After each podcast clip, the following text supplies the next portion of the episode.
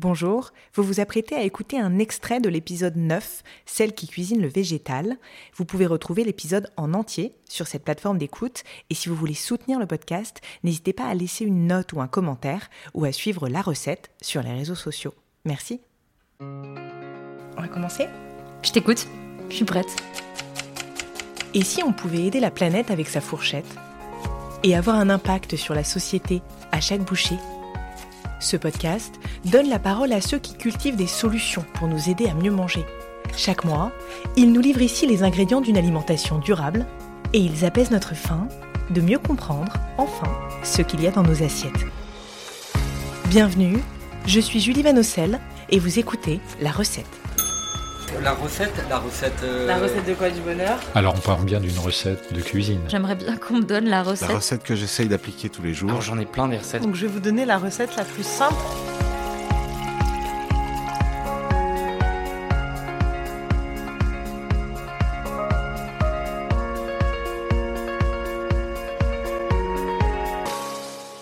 Je suis Émilie Dader, la chef du restaurant Les Mauvaises Herbes à Lyon.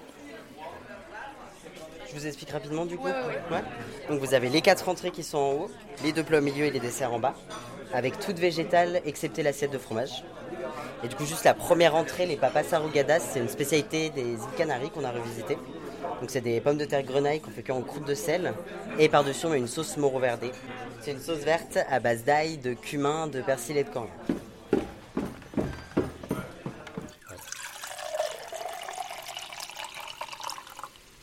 Là, je euh, mettre à point mon risotto. Donc, euh, dans la tradition euh, culinaire italienne, le risotto, il voudrait, on voudrait qu'il soit lié au beurre et au parmesan. Sauf que c'est des produits que j'utilise pas ici. Donc, j'ai trouvé d'autres solutions. Et je le termine avec une purée de potimarron qui est montée à l'huile avec quelques zestes d'agrumes. Et je trouve que ça va vraiment venir enrober le riz et le parfumer. Et c'est presque aussi intéressant que, que- que du beurre et du parmesan finalement. J'aurais même dû dire que c'est aussi intéressant que du beurre et du parmesan. Je pourrais même dire que c'est meilleur que du beurre et du parmesan. C'est encore meilleur que du beurre et du parmesan. Je m'inspire vraiment essentiellement du, de l'univers omnivore de la cuisine, que ce soit euh, dans la cuisine française ou les cuisines du monde. Mais j'aime beaucoup m'amuser à jouer un petit peu euh, avec euh, le, le- les codes du monde omnivore. Donc par exemple au restaurant, on va proposer, on va, faire des salaisons végétales.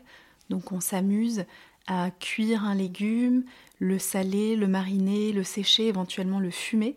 On joue aussi à faire des, des préparations euh, fromagères comme euh, euh, une ricotta de graines de tournesol ou un parmesan de cajou. Euh, J'aime beaucoup aussi intégrer euh, euh, les algues dans ma cuisine pour faire référence à l'univers iodé de la mer. Et en, en référence à des plats un peu plus viandards, je fais des sauces où, je fais des sauces en fait comme un, comme un jus de viande, sauf qu'au lieu de faire caraméliser des carcasses, je, vais faire, je vais faire des sucs de, de légumes avec des oignons par exemple, en les faisant confire très longtemps. D'accord, donc tu imagines en fait euh, un plat végétal un peu comme un plat carné, est-ce qu'on peut dire ça? On peut dire ça un peu comme un plat omnivore, j'aime bien utiliser ce mot. D'accord, donc le légume, euh, en tout cas l'ingrédient euh, principal, euh, comme le serait une viande, se retrouve un petit peu... Au centre de l'assiette. Ça me. Qui veut partager ça avec moi? J'ai envie aussi du quatrième, là, le toast de caviar au girolles. Ou on prend un de chaque et on goûte à tout. Une entrée de chaque.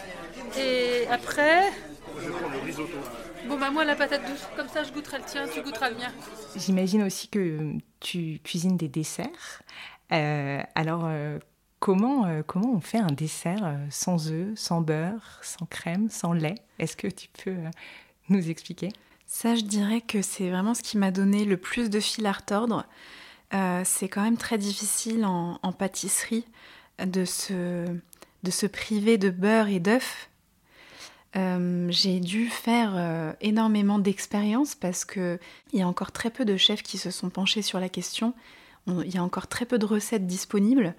Donc il a fallu beaucoup se documenter, comparer différentes recettes et bien sûr tester, euh, se tromper, faire des erreurs et réajuster en fait. Il y a énormément de réajustements à faire. Et est-ce que tu peux nous donner un exemple? Est-ce que tu as une recette euh, d'un dessert euh, entièrement végétal? Eh bien, par exemple, on fait au restaurant en ce moment, on fait une crème pralinée noix. C'est un genre de crémeux, donc ça peut s'apparenter à une crème pâtissière ou à une ganache.